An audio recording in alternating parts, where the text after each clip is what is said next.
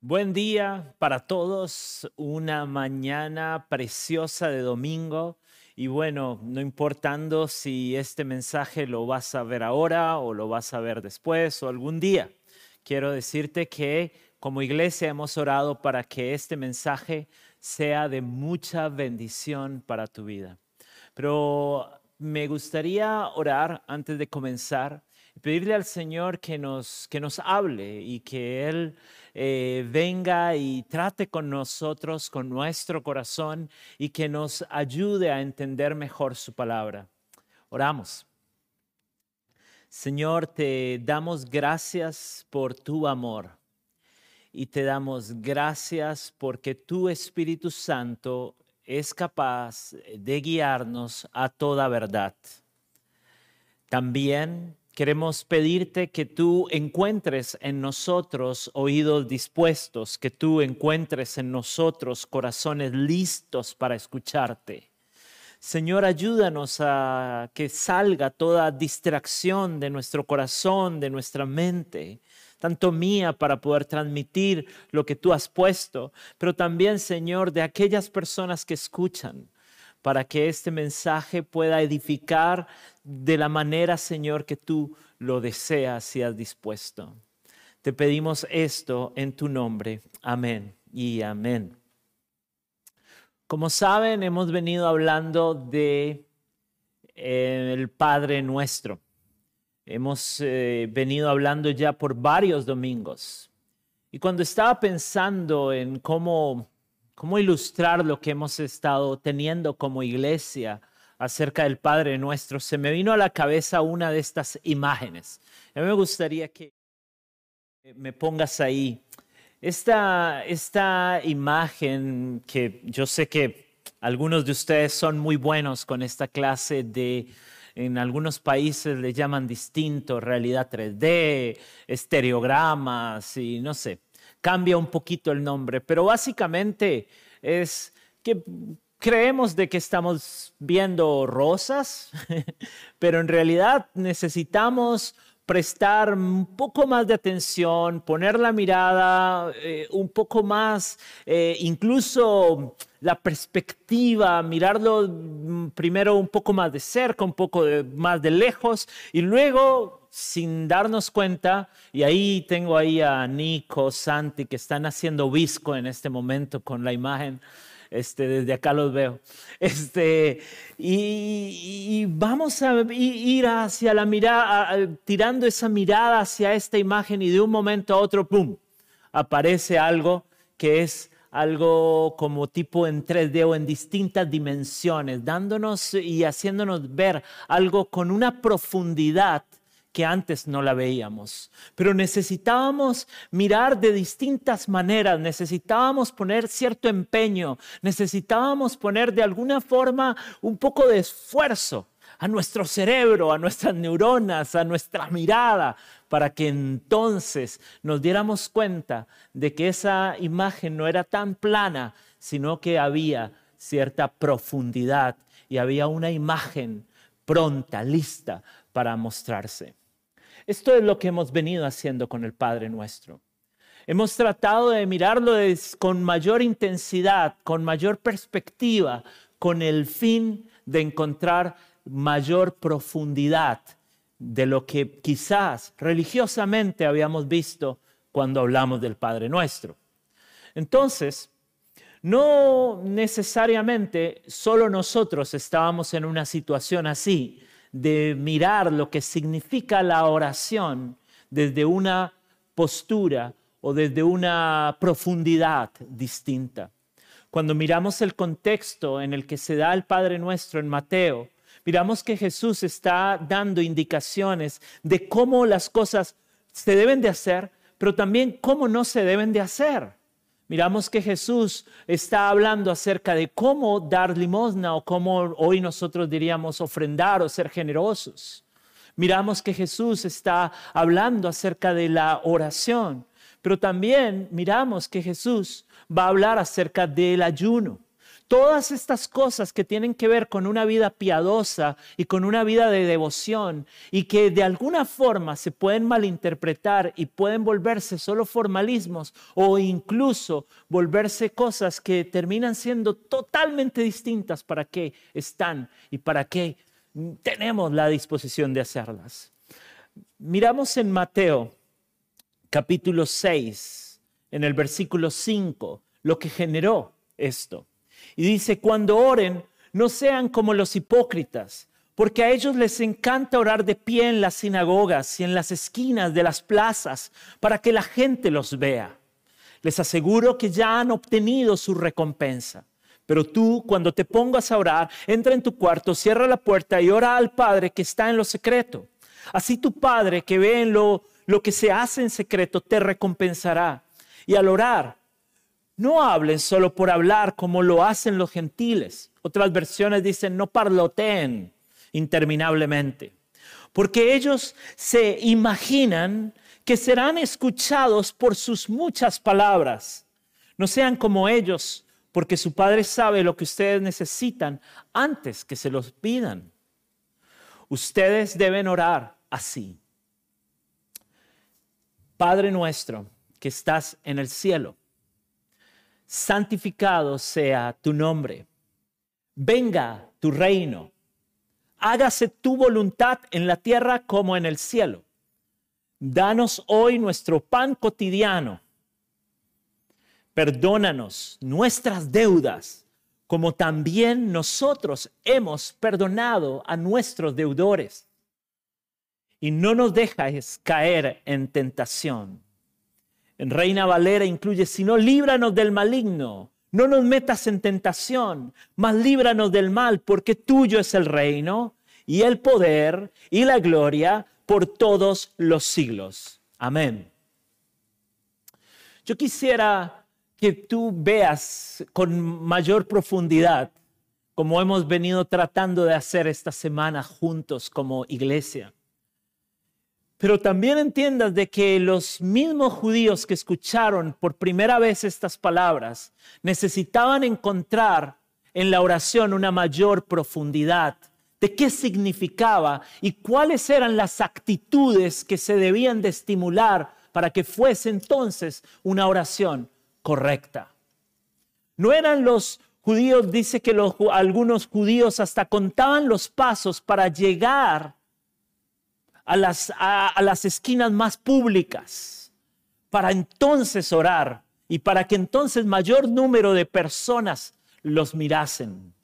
Y no estamos hablando de cualquier judíos, muchos de ellos eran especialmente los líderes religiosos de aquel tiempo.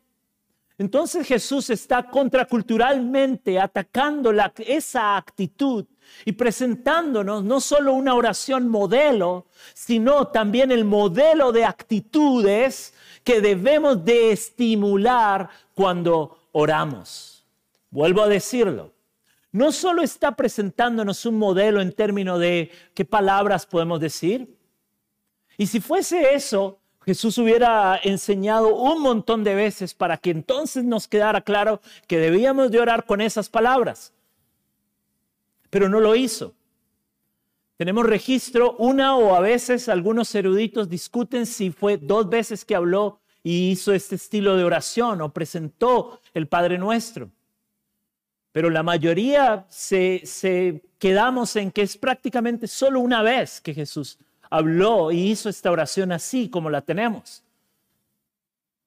Entonces Jesús no solamente está hablando, sí, no tanto de un modelo de palabras, sino de un modelo de actitudes que debemos de tener claras y estimular cuando oramos y cuando nos encontramos con Dios. Y por un lado, Él está atacando este tema de actitudes hacia solamente presentarnos y que la gente nos vea, uy, cómo oran, uy, qué espirituales qué importantes y ganar cierta autoridad, cierto prestigio a través de nuestra espiritualidad. O por otro lado, pensar que porque oramos muy bonito, muy ah, con muchas palabras, entonces Dios nos escucha más. Pero también los demás dicen, ay, qué lindo que ora. Yo recuerdo en una ocasión, en mi primer viaje misionero en las sierras de Bolivia, que nos recibió un pastor y eh, su nombre era Cleto. Y Cleto, de las primeras cosas que me impresionó es que él andaba en bicicleta. Y Cleto, bicicleta, bueno, rima, ¿no? No fue un chiste. Eh, acá ustedes no los ven, pero los chicos están matados de risa. Pero este, este pastor Cleto, me acuerdo que él, cuando nos recibió allá en las montañas, en una eh, de Oruro, él llegó, nos llevó a, la iglesia y a mí me impresionaba de que eran unas subidas así. Y el tipo andaba en bicicleta visitando a los hermanos. Y me acuerdo que él me dijo eh, una, una tarde, Andrés, ¿quieres acompañarme? Y yo estaba, bueno, sí. Y bueno, él llegó y entonces no tenía dos bicicletas, solo tenía una, el hermano Cleto. Entonces el pastor llegó y se bajó de la bicicleta y él andaba caminando y yo andaba a la par de él. Entonces me acuerdo que él llegaba a las casas a orar por las personas y me invitaba a mí. Y entonces estaba ahí él y recuerdo que él no hacía, no, de las primeras cosas que me sorprendió es que él no hacía grandes oraciones, sino solamente oraba con ellos, pero muchas veces solamente lloraba con ellos. Y, te lo digo así, lloraba con ellos. La gente estaba o enferma o estaba escasa de trabajo y en realidad él solo oraba con dos palabras, tres palabras y algunas lágrimas bajaban por sus mejillas. Y la gente mientras también sentía una presencia de Dios en ese lugar. Entonces no, no es la actitud solo de querer mostrarnos, sino la actitud de entender que Dios, más que, más que las palabras que podamos verbalizar, es lo que nuestro corazón realmente verbaliza frente a Él. Eso es lo que Él ve. Ahora, ¿cuáles son esas actitudes que nosotros deberíamos de estimular? La primera cosa que yo creo que deberíamos de estimular es el hecho de entender que cuando Jesús dice, y ustedes cuando oren, digan, Padre, Padre nuestro. Está animando a su pueblo a entrar ante un Dios con confianza. Entendiendo de que Dios es el destino de nuestras oraciones. Que nosotros no oramos al universo, no oramos alguna energía por ahí, a ver que alguna energía por ahí cruce y entonces agarre lo que el deseito que no va por ahí. No oramos a algo en el universo, no, oramos al Padre. Y decimos Padre porque en realidad Dios es el Padre de todo, es el origen de todo. Dios es el génesis de todo, de todas las galaxias, de todo lo que podamos ver o no ver. Él es el Padre. Todo ha sido creado por Él y todo, de alguna forma, también da gloria a Él. Entonces reconocemos de que Dios es Padre, Él es el Padre de todo, pero al mismo tiempo reconocemos que Él no solamente es un creador, sino que Él tiene y ha desarrollado paternidad ¿verdad? O sea, Él es, Él no solamente es Padre en el sentido creador, sino que Él es Padre en el sentido de sustentador todo el tiempo de su creación. Pensemos en el Génesis cuando el hombre y la mujer pecan. Pensemos en que el hombre y la mujer se desvían del plan original. Desde ese momento Dios nos dice en Génesis 3, 16, 17, nos da este protoevangelio cuando ya hay una declaración de lo que hará Jesús. Es decir, Dios no es un Dios que se desentiende de su creación, sino es un Dios que se involucra en su creación, incluso redentivamente, así sea que cueste la vida de su Hijo. Entonces Dios es un padre, pero un padre que ama y que se interesa por nosotros. Entonces, esto es mucho de lo que encontramos en Hebreos cuando, cuando nos dice, así que acerquémonos confiadamente al trono de la gracia para recibir misericordia y hallar la gracia que nos ayude en el momento que más necesitamos. Es decir, somos bienvenidos. Y yo te voy a decir, y quiero ser bien franco, cuando yo era adolescente luché muchísimo con el sentirme bienvenido en la presencia de Dios. Me sentía siempre como que, no sé, en el último lugar, ahí quería esconderme. Me costaba horrores sentirme bienvenido. Pero cuando pensamos en Jesús y pensamos Jesús cómo habló del Padre, tenemos que recordar la parábola del Hijo Pródigo. Tenemos que recordar que Jesús cuando habla del Padre siempre habla de un Padre de brazos abiertos para todos, para el que ha pecado, para el que se ha desviado. Él sigue con brazos abiertos. Pero a mí me costaba entender esa paternidad de Dios, de que Él estaba abierto para mí, que, que Él estaba complacido con el simple hecho que yo existiese. Y Él estaba complacido con el hecho de que yo viniese en oración. Él estaba feliz, yo era bienvenido en su presencia. Y cada vez que nosotros oramos, somos bienvenidos por Él, pero muchas veces nos cuesta. ¿Por qué? Porque hemos pecado, sabemos que no nos, eh, no nos hemos portado muchas veces bien. Y entonces uno cree de que, de que la bienvenida de Dios cuando oramos va en función de cómo hemos actuado. Pero Dios es un Dios de brazos abiertos. Cuenta una anécdota que siempre me ayudó muchísimo cuando era adolescente, la primera vez que la escuché, de que un, de que un hijo se había portado mal con su papá, incluso había huido de casa. Pero así como el hijo pródigo un día este, entra en sí y decide volver a casa. Pero llega a su casa y le deja una nota a su papá. La nota dice, querido padre, he entendido que necesito volver a casa, pero no sé si todavía cuento con tu favor. Pero en realidad si llegase y tú me rechazaras, sería todavía más doloroso para mí. Así que lo único que te pido para ahorrarme eso, aunque no te no merezco nada, pero si es el caso de que tú quieres recibirme, solamente te pido que como señal dejes un pañuelo blanco en el árbol de frente a casa. Yo pasaré mañana a las dos de la tarde y si veo ese pañuelo blanco en el árbol, en una de las ramas, entonces entenderé que tú me das la bienvenida.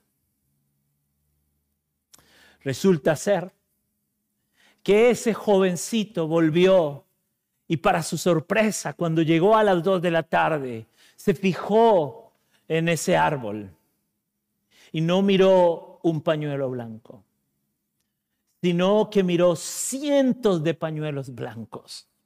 En todas las ramas del árbol, de aquel gran árbol, habían cientos de pañuelos blancos, haciéndole saber y sentir de que Él era más que bienvenido. Cuando nosotros venimos en oración, así sea como nos hayamos portado, debemos de entender de que Dios nos da la bienvenida porque Él sabe que la única forma que nosotros restablezcamos nuestra vida, la única forma que no nos sigamos haciendo daño a nosotros mismos es a través de volver a una relación con Él. Es a través de volver a tener una comunión con Él. Entonces, cada vez que tú vienes al Señor, así sea que hayas hecho lo más sucio que puedas imaginar, cada vez que tú vienes a oración y tratas de mirar, inclinar tu cabeza y poner tus ojos y tu alma en posición al cielo, eres bienvenido. Porque Él te ama. Él no quiere que te hagas daño. Y te lo vuelvo a decir y te lo quiero decir más veces. Eres bienvenido, eres bienvenida en la presencia de Dios. Eres bienvenido en la presencia de Dios. Acércate, como dicen Hebreos, acerquémonos pues confiadamente ante el trono de la gracia. Unos versículos antes nos habla de que ante Él todas las cosas están expuestas, están desnudas. Pero aún así Él nos dice, vengan, vengan. La siguiente actitud que nosotros debemos de entender en la oración. Y va a sonar como va a sonar como sustantivo porque es la palabra que voy a usar es comunidad. Y no tanto como un verbo. Pero en realidad de algún modo la comunidad es una actitud también. Uno construye comunidad. Uno, la comunidad no solamente es un sustantivo o un adjetivo o alguna cosa por ahí. La comunidad, incluso en la iglesia, se construye. Es un verbo, es una acción, es disponerme, es estar dispuesto, es volverme un poco más vulnerable, es quedarme hablando, es saludar al otro, es preguntar al otro cómo está, es preguntar al otro cómo le va, que si hay alguna necesidad. Y aquí, ¿por qué lo digo? Porque cuando nos dice Padre nuestro, hay un sentido nuevo, hay un nuevo plural, hay un recordatorio inminente de que somos parte de una comunidad Incluso cuando miramos las peticiones nos damos cuenta que está en plural. Es decir, a Dios no solo le importa lo que a ti te pasa, a Dios le importa lo que a nosotros nos pasa. A Dios no solo le importa lo que tú estés viviendo, sino a Dios le importa lo que a todos como comunidad estamos viviendo.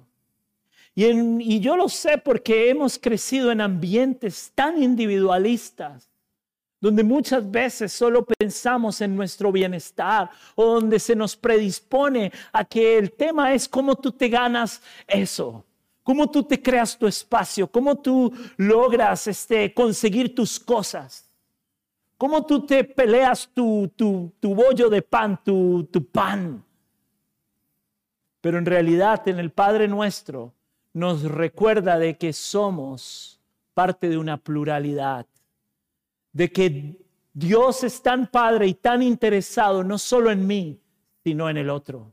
Y el otro, no importando si es un poco más alto, si es un poco más bajo, si es un poco más moreno, si es un poco más blanco, si es pelirrojo, si es de pelo rizado, no importa.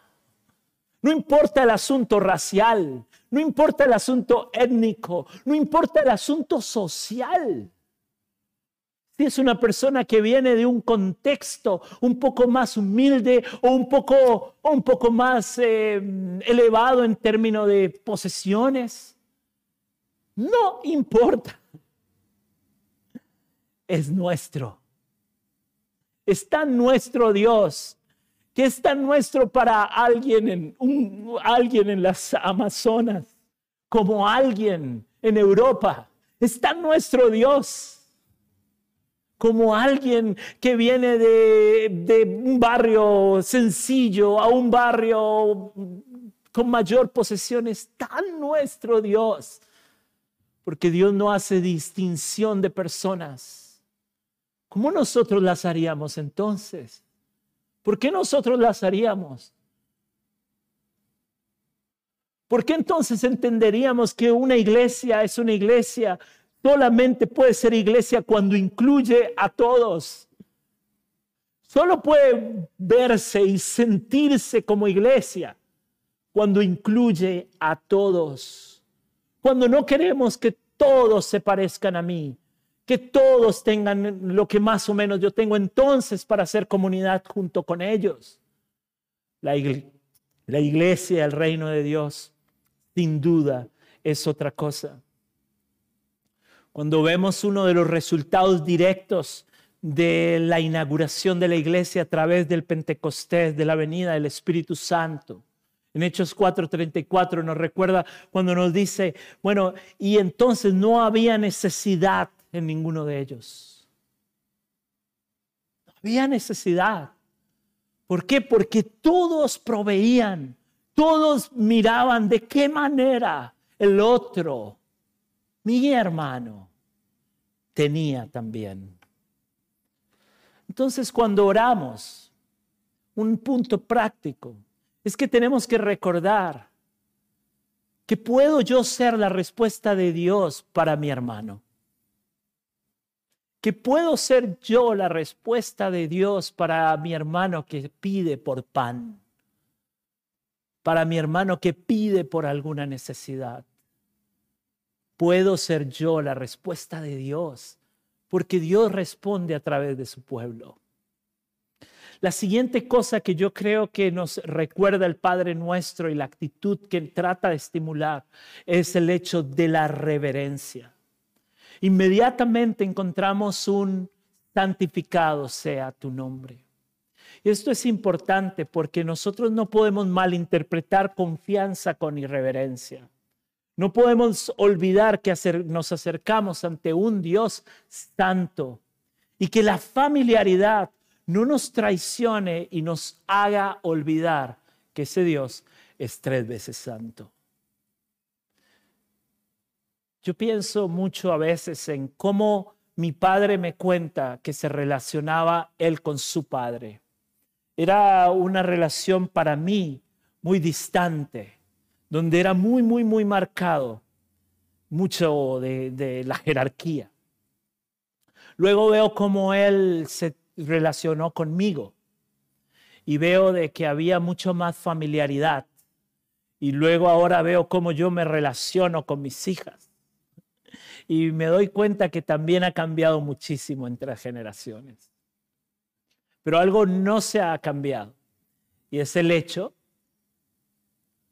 de precisamente que en la familia de mi abuelo con mi padre, de mi padre conmigo y ahora de mí, de mí con mis hijas, es muy claro quién es el papá. Es muy claro quién es la autoridad. Es muy claro quién es al final del día, quién es el padre. Y nosotros debemos de recordar esto. ¿Por qué? Porque esta reverencia nos va a ayudar a entender la siguiente actitud, que es el sometimiento. Es el que nos sometemos delante de Dios, a su voluntad. Piense de que antes de que empiece con las necesidades, el Padre nuestro arranca precisamente con la santidad de Dios, con ser reverente delante de Dios, pero también con someterse directamente, venga tu reino, hágase tu voluntad en la tierra como en el cielo. Es decir, antes de ir hacia lo que voy a pedir, primero trato de poner mi corazón en la perspectiva correcta. ¿Cuál es? Una perspectiva de confianza, una perspectiva reverente, pero también una perspectiva y una actitud del corazón de Señor, yo no vengo a imponer mi voluntad, Quiero más bien conocer cuál es tu voluntad, incluso en torno a lo que yo creo necesitar. Y aquí pienso en esto y me recuerdo tanto cuando, me recuerdo tanto cuando estaba apenas hablando con Sonia para, para hacernos novios. Y recuerdo que yo oraba al Señor y yo le decía, Señor, te pido por, por Sonia. Y yo no quería llegar a la parte de, Señor, si es tu voluntad, ¿verdad? No quería. No quería llegar a esa parte. Y me acuerdo una vez que me río porque llegué a un punto en el que, en el que dije algo como, y hasta me dio risa la oración, porque llegué a un punto en el que decía, Señor, si es tu voluntad, pero si no es, y Señor, hace algo, no sé. Y, a veces pienso de que, de que mm, podemos volvernos muy caprichosos. Y podemos en la oración llegar a un punto en el que nosotros pedimos tanto que no nos paramos a escuchar si realmente Dios nos quiere direccionar hacia otra cosa. Y peor aún en contextos en los que se le dice a Dios casi que qué hacer. Haz esto, haz aquello, yo hago esto, declaro aquello, ve a hacer aquello. O sea, al final Dios es un mandadero. ¿No? Ahí no hay reverencia. Ahí no hay entendimiento de que primero se haga su voluntad. Y que en su voluntad entonces es en, que la voluntad del Señor se haga. Y que sea Él en su soberanía, en su gracia, en su sabiduría, en su poder, haga su voluntad y que yo someto mi corazón, someto mis oídos, someto mis sentimientos, someto mi voluntad, someto todo lo que yo soy porque entiendo que Dios es mi Padre y que Él sabe realmente qué yo necesito. Y aún aquellas necesidades que yo creo tener, realmente Dios sabe mucho más cuáles son mis verdaderas necesidades. Y Dios sabe qué primero tratar antes de darme aquello. Dios sabe de que, de que el plan de Él no es solamente que yo tenga esto o aquello, el plan de Él es conformarme a la imagen de Cristo. El plan de Dios no es que yo eh, sea solamente y tenga una sonrisa como para anuncio de, de crema dental o pasta dental. El plan de Dios es conformarme a su imagen. Entonces, teniendo eso en mente, nosotros debemos de recordar de que también tenemos que estimular la dependencia de Él. Y esta dependencia es entender de que Él va a ser suficiente para mí. Y de que lo que Él me da y lo que Él provee y lo que Él está a punto, y el otro día pues Jairo habló de eso también, de que lo que, lo que yo entiendo por necesidad y lo que yo entiendo por lo que el Señor me va a dar y lo que yo necesito y lo que yo quiero, el Señor sabe mucho más de lo que realmente yo necesito. Y Él es mucho más sabio que yo. Y sabes, el Señor no llega tarde. El Señor llega en el tiempo que es de Él, que es perfecto. Yo muchas veces me he encontrado sorprendido alguna noche hasta sufriendo de insomnio, luchando con el sueño, pensando en necesidades del futuro. Pero Jesús hace un énfasis en las necesidades del presente, de tu cotidianidad, de tu día a día. Y a veces podemos estar preocupadísimos por lo que tiene que pasar en seis, en un año, en diez años. Y el Señor nos dice, descansa. Yo estoy en el futuro. A mí el futuro no me sorprende. Yo ya estoy ahí. Dependamos del Señor sabiendo de que todo nuestro presente y nuestro futuro está en su mano. Que como decía el salmista, en su mano están mis tiempos. Y que todo lo que ocurra, todo lo que va a pasar, él lo tiene pensado, Él lo tiene en su mente, Él lo, Él lo tiene y además de eso, Él es mi Padre. Y quiero solamente quedarme en un par de cosas más, y esa es la importancia del perdón, también ya se ha hablado, pero solo quiero recordarte de que los padres de la fe, varios padres de la fe decían que no hay una oración completa sin arrepentimiento. No hay una oración completa sin venir y hacer cuentas con Dios. Y en las cuentas con Dios que hacemos está otra vez este sentido de comunidad. ¿Por qué? Porque yo vengo a pedir perdón, pero también me recuerda que yo debo de perdonar a otros. De que en Colosenses 3, versículo 13, no se enojen unos a otros, más bien perdónense unos a otros. Cuando alguien haga algo malo, perdónenlo, así como también el Señor los perdonó a ustedes. Es decir, en la oración estimulamos esta actitud del perdón, de buscar arrepentimiento, de buscar que el Señor perdone nuestras deudas. Pero asimismo también es un excelente escenario para ver cómo está mi relación con el otro, mi relación con los demás. Si es que yo necesito pedir perdón o si es que yo necesito perdonar. Y qué lindo que el Señor nos traiga esta actitud en medio de esta oración de actitudes modelo también. La humildad y la adoración son las dos últimas cosas que quiero ver contigo. Y humildad en el sentido cuando Jesús dice en esta oración acerca de que debemos debemos de, pedir al Señor que nos ayude a no caer en tentación, a que nos libre del maligno, a que nos ayude con la tentación, a que nos libre del mal, porque de Él es el reino.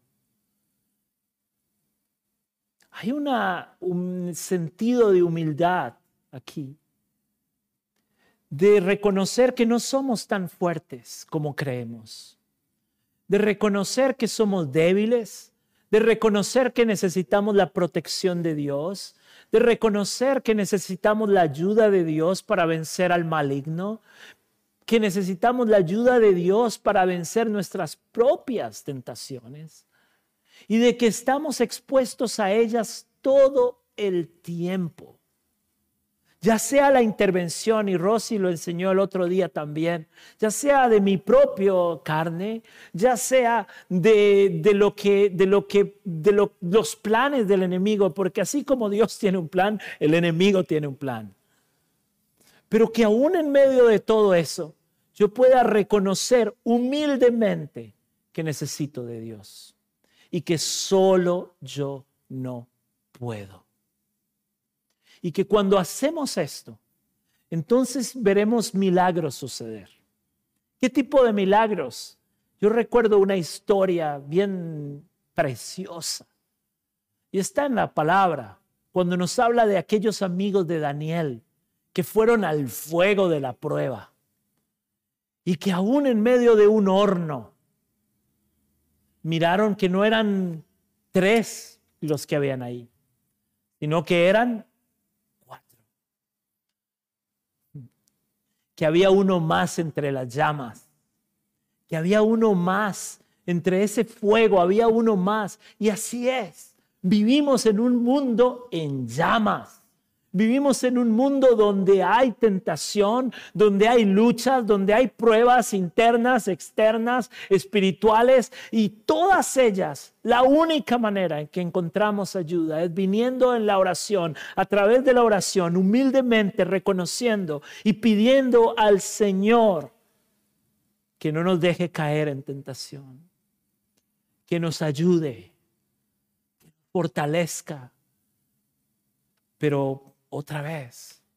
Para eso necesitamos estimular la humildad delante de Dios.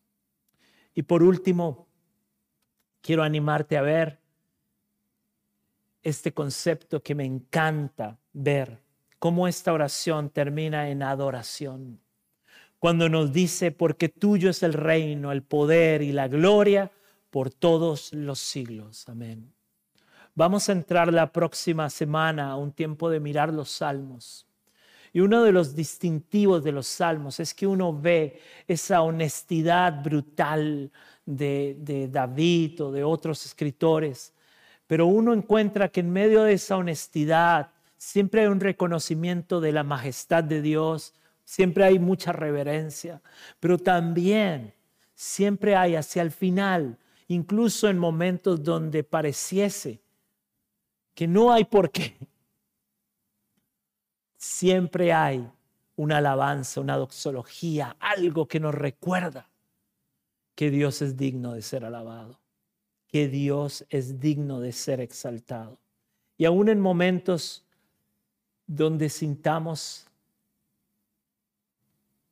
la carga más pesada, y aún en momentos donde, donde nuestra oración se vuelvan solo lágrimas, aún en momentos donde nuestra oración vemos que no hay respuesta y sentimos que nuestras necesidades de las que nosotros creemos que son, no son escuchadas. Aún en momentos crudos, aún en momentos cuando el mal hizo su aparición de manera muy fuerte, aún en esos momentos, yo quiero animarte a que nuestras oraciones le digamos como el salmista, bendice alma mía a Jehová aún en momentos difíciles, aún en momentos crudos, que nuestras oraciones terminen con declaraciones de confianza de ese Dios, de la grandeza de ese Dios, de las maravillas de ese Dios, de lo que ese Dios es capaz de hacer. Porque sólo así entonces reconoceremos que nosotros somos seres finitos, pero Él es infinito en su poder, en su grandeza, en su amor y su majestad. Oramos. Señor, te damos gracias porque tú eres nuestro Padre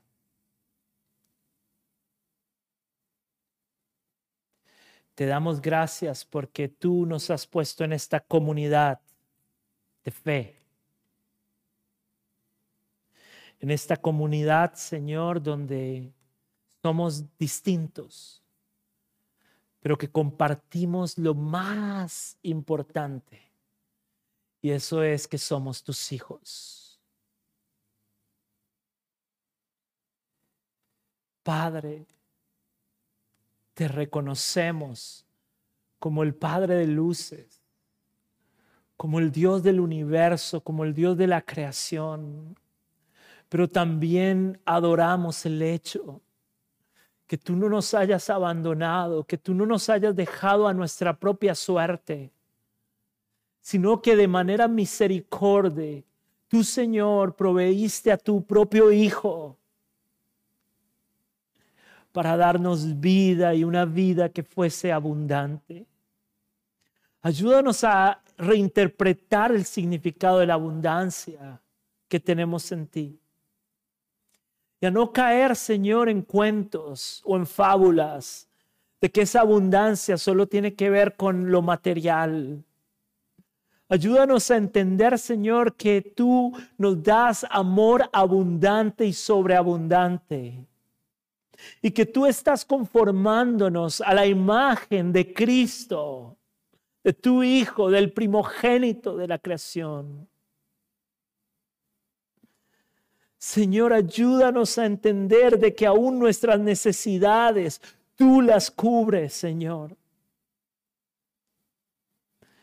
Pero que mis necesidades, Señor, y mi perspectiva de lo que necesito y tu perspectiva muchas veces, Señor, varían.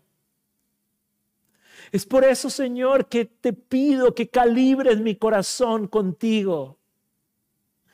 Es por eso que me ayudes a esperar en ti. Es por eso que te pido, Señor,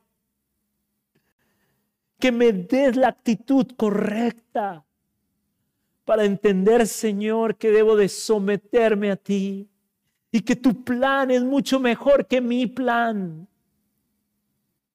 Y que mis planes, Señor, muchas veces pueden, pueden estar tan torcidos, Señor. Pero tu plan es mucho mejor que el mío.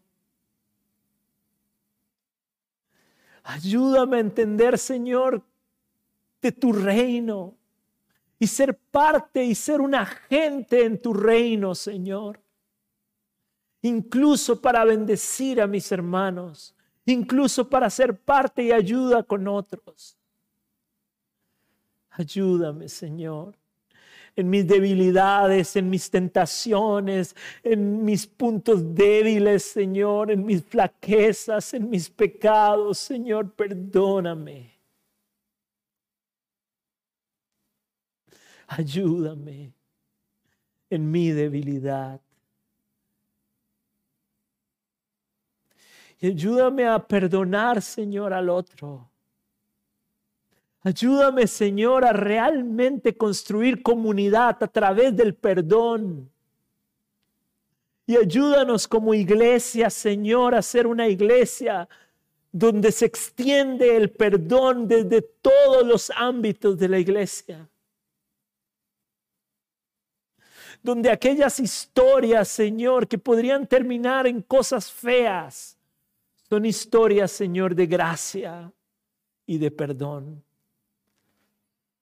Porque recordamos todo lo que tú nos has perdonado a nosotros mismos. Ayúdanos, Señor. Te damos gracias a ti. Y terminamos, Señor, reconociendo que tuyo es el reino, que tuyo es el poder y la gloria por todos los siglos. Amén. Amén.